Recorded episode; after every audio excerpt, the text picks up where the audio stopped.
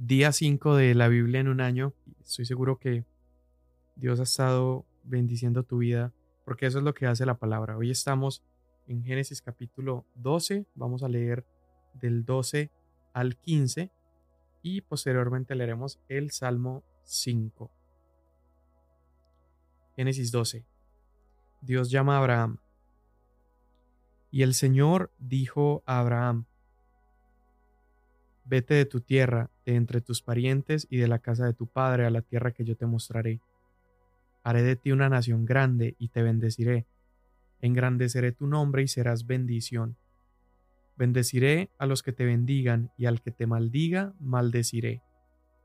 En ti serán benditas todas las familias de la tierra. Entonces Abraham se fue tal como el Señor le había dicho, y Lot se fue con él. Abraham tenía 75 años cuando salió de Harán. Abraham tomó a Sarai, su mujer, y a Lot, su sobrino, y todas las posesiones que ellos habían acumulado y las personas que habían adquirido en Harán, y salieron para ir a la tierra de Canaán, y a la tierra de Canaán llegaron. Abraham atravesó el país hasta el lugar de Siquem, hasta la encina de Moré. Los cananeos habitaban entonces esa tierra. El Señor se apareció a Abraham y le dijo, A tu descendencia daré esta tierra. Entonces Abraham edificó allí un altar al Señor que se le había aparecido. De allí se trasladó hacia el monte al oriente de Betel y plantó su tienda, teniendo a Betel al occidente y Ai al oriente. Edificó allí un altar al Señor e invocó el nombre del Señor. Y Abraham siguió su camino continuando hacia el Negev. Pero hubo un hambre en el país, y Abraham descendió a Egipto para pasar allí un tiempo porque el hambre era severa en aquella tierra. Cuando se estaba acercando a Egipto, Abraham dijo a Sarai su mujer, Mira, sé que eres una mujer de hermoso parecer, y sucederá que cuando te vean los egipcios dirán, Esta es su mujer, y me matarán, pero a ti te dejarán vivir. Di, por favor, que eres mi hermana, para que me vaya bien por causa tuya y para que yo viva gracias a ti. Cuando Abraham entró en Egipto, los egipcios vieron que la mujer era muy hermosa. La vieron los oficiales del faraón y la alabaron delante de él. Entonces la mujer fue llevada a la casa de faraón. Y este, este trató bien a Abraham por causa de ella. Le dio ovejas, vacas, asnos, siervos, siervas, asnas y camellos.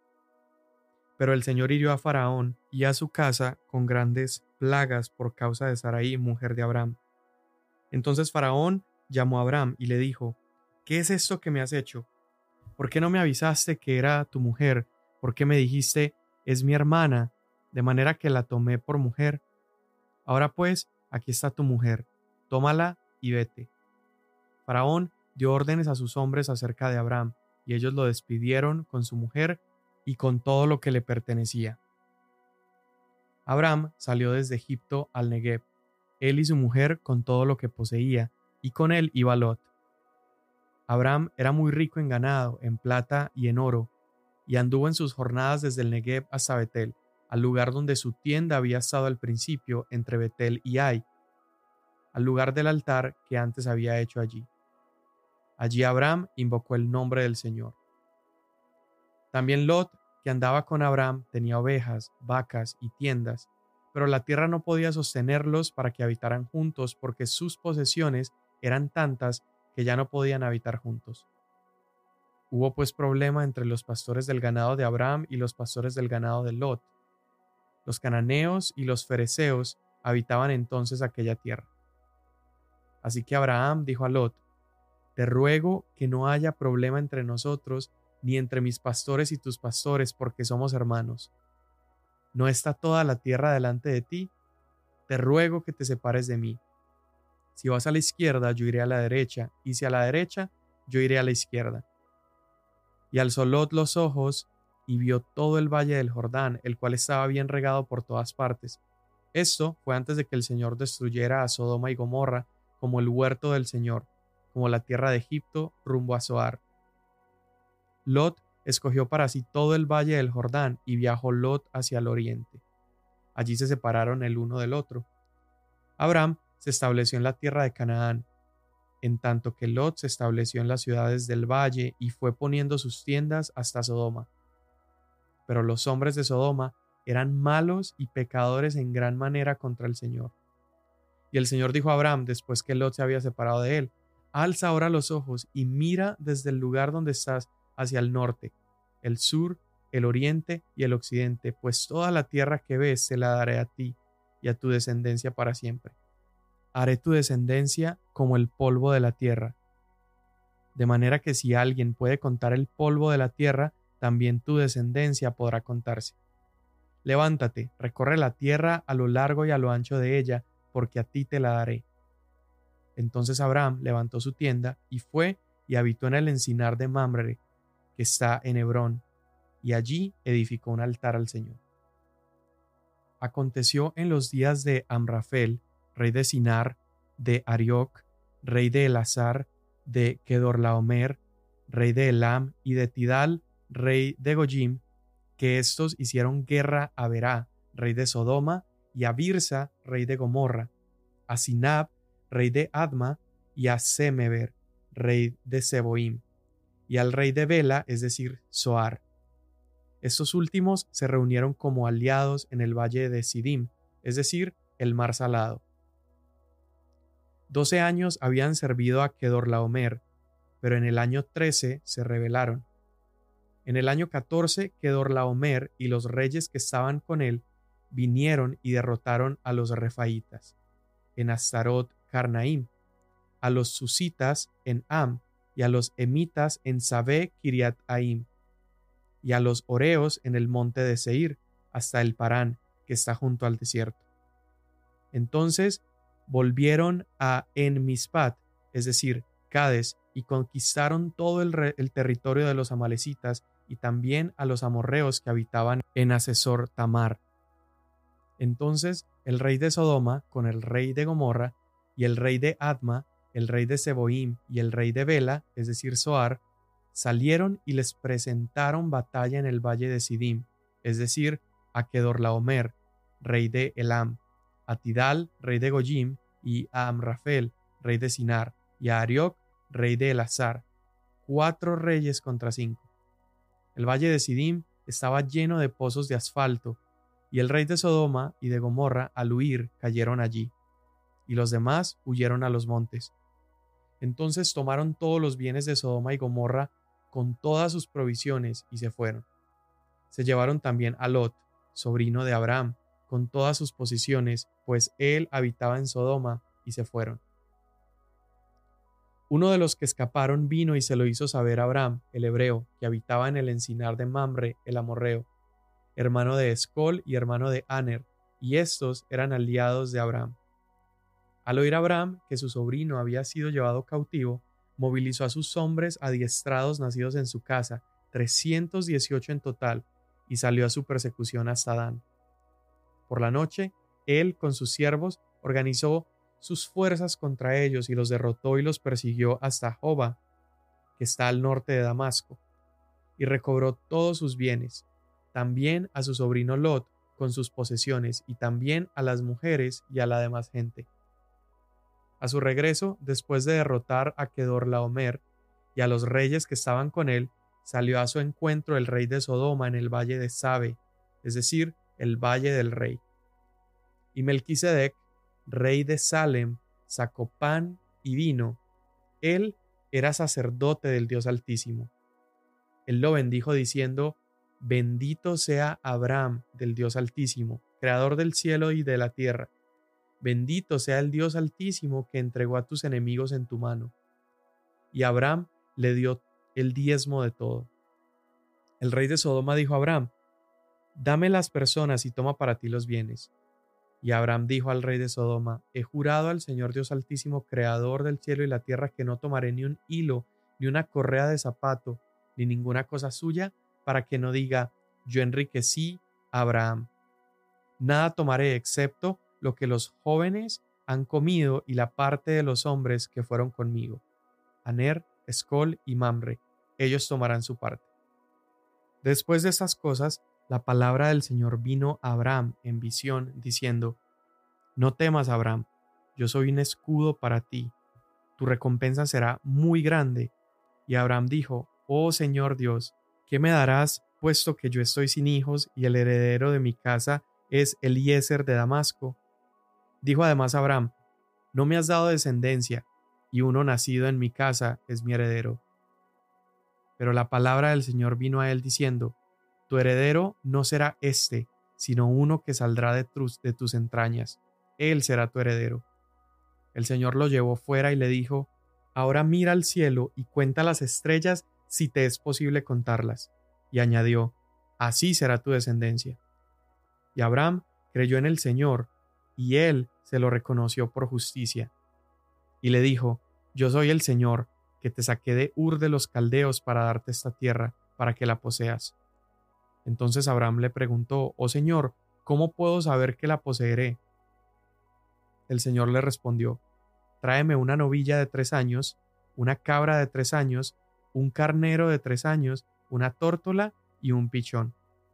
Abraham le trajo todos estos, los partió por la mitad y puso cada mitad enfrente de la otra, pero no partió las aves. Y las aves de rapiña descendían sobre los animales sacrificados, pero Abraham las ahuyentaba. A la puesta del sol, un profundo sueño cayó sobre Abraham, el terror de una gran oscuridad cayó sobre él, y Dios dijo a Abraham, Ten por cierto que tus descendientes serán extranjeros en una tierra que no es suya, donde serán esclavizados y oprimidos durante cuatrocientos años. Pero yo también juzgaré a la nación a la cual servirán, y después saldrán de allí con grandes riquezas. Tú irás a tus padres en paz y serás sepultado en buena vejez. En la cuarta generación, ellos regresarán acá, porque hasta entonces no habrá llegado a su colmo la iniquidad de los amorreos. Y sucedió que cuando el sol ya se había puesto, hubo densas tinieblas y apareció un horno humeante y una antorcha de fuego que pasó entre las mitades de los animales. En aquel día el Señor hizo un pacto con Abraham diciendo, A tu descendencia he dado esta tierra, desde el río de Egipto hasta el río grande, el río Éufrates, la tierra de los Kenitas, los Ceneseos, los Cadmoneos, los Hititas, los Fereceos, los Refaitas, los Amorreos, los Cananeos, los Jerjeseos y los Jebuseos. Y con eso terminamos el capítulo 15 de Génesis y leemos el Salmo número 5. Escucha mis palabras, oh Señor, considera mi lamento, atiende a la voz de mi clamor, Rey mío y Dios mío, porque es a ti a quien oro. Oh Señor, de mañana oirás mi voz, de mañana presentaré mi oración a ti y con ansias esperaré. Porque tú no eres un Dios que se complace en la maldad, el mal no mora en ti. Los que se ensalzan no estarán delante de tus ojos aborreces a todos los que hacen iniquidad y destruyes a los que hablan falsedad.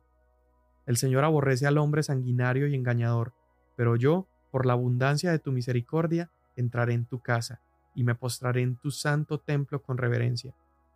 Señor, guíame en tu justicia por causa de mis enemigos, allana delante de mí tu camino, porque no hay sinceridad en lo que dicen. Destrucción son sus entrañas, sepulcro abierto es su garganta, con su lengua hablan lisonjas. Tenlos por culpables, oh Dios, que caigan por sus mismas intrigas. Échalos fuera por la multitud de sus transgresiones, porque se rebelan contra ti. Pero alégrense todos los que en ti se refugian, para siempre canten con júbilo, porque tú los proteges. Regocíjense en ti los que aman tu nombre, porque tú, oh Dios, bendices al justo, como un escudo los rodeas de tu favor. Amén pues hoy la lectura del día nos tomó un par de minutos más. Hay tantas cosas que pudiéramos decir de estos pasajes ah, que mm, podríamos sacar enseñanzas y un montón de cosas, pero quiero enfocarme en algunas en particular. Se nos introduce Abraham, eh, este personaje impresionante que Dios usa de una manera tremenda, pero quiero resaltar algunas cosas. Desde que el hombre y la mujer salen de Edén con Adán y Eva, hace unos días lo leímos, Dios promete que iba a partir de la simiente de la mujer, iba a producir un redentor. ¿Recuerdas eso? Uno que iba a pisotear la cabeza de Satanás. Y luego vemos la historia de Noé y estamos tratando de ver en la historia quién es ese, quién es ese hijo de la mujer que iba a venir y aplastar a Satanás. Y aparece de pronto ese hombre, aparece Abraham. Dios lo escoge a él y a su esposa y les dice que se vayan a una tierra, a Canaán. Y Dios, antes de mandarlos, les promete siete cosas. Les promete, número uno, que Él los iba a bendecir con una gran familia, ¿sí? que iba a ser de ellos una gran nación. Esto me encanta porque, imagínate, familia es una promesa de Dios. A mí me encanta porque todos aquellos que hemos puesto nuestra confianza en Jesús y en Dios, también tenemos esa promesa, tenemos la promesa de una familia, tenemos la promesa de, aunque nuestros padres, nuestro padre y madre nos abandonen, el Señor no nos abandona y nos provee una familia. Número dos, Dios promete bendecirlos. Dios dice a Abraham que él, su familia y la nación que iban a ser de ellos iba a ser una gran familia y que esa bendición no solamente era para ellos, sino que esa bendición de alguna manera iba a fluir también a través de ellos. Eso está interesantísimo. Dios también promete que Abraham iba a recibir un nombre que iba a perdurar más allá de su muerte. Dios promete, número cuatro, que esta nación que saldría de él iba a bendecir a todas las demás naciones, eh, siendo la nación que nacería de Abraham, siendo como el ejemplo en medio de todas las naciones de cómo vivir en una correcta adoración a Dios. ¿Qué más promete Dios? Dios dice que bendeciría a todos los que bendigan esa nación. Y por último, promete que todas las personas, ya no está diciendo todas las naciones, sino todas las personas serían benditos a través de las generaciones de Abraham. Entonces Dios promete desde el principio que iba a venir un redentor y de pronto aparece este hombre con todas estas promesas y sale esa pregunta es, bueno, ¿será Abraham este sumo sacerdote, este redentor que iba a venir a reunir a la humanidad en rebeldía con Dios. Y pues nos damos cuenta que no es así, que es un hombre también con defectos, con errores, es un hombre que es capaz de hacer a su esposa mentir solo por preservar su propia vida.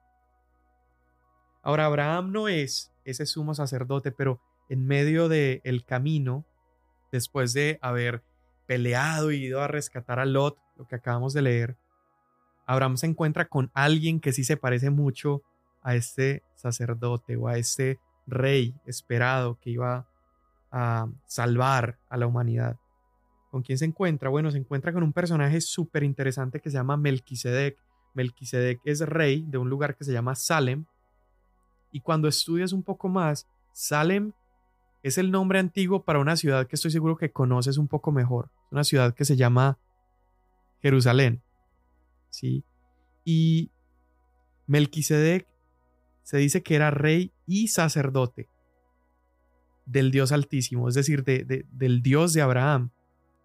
¿Cómo es posible que existiera un rey y sacerdote para el Dios de Abraham cuando todavía no existía un templo, Dios todavía no se había revelado eh, de, de una manera tan profunda?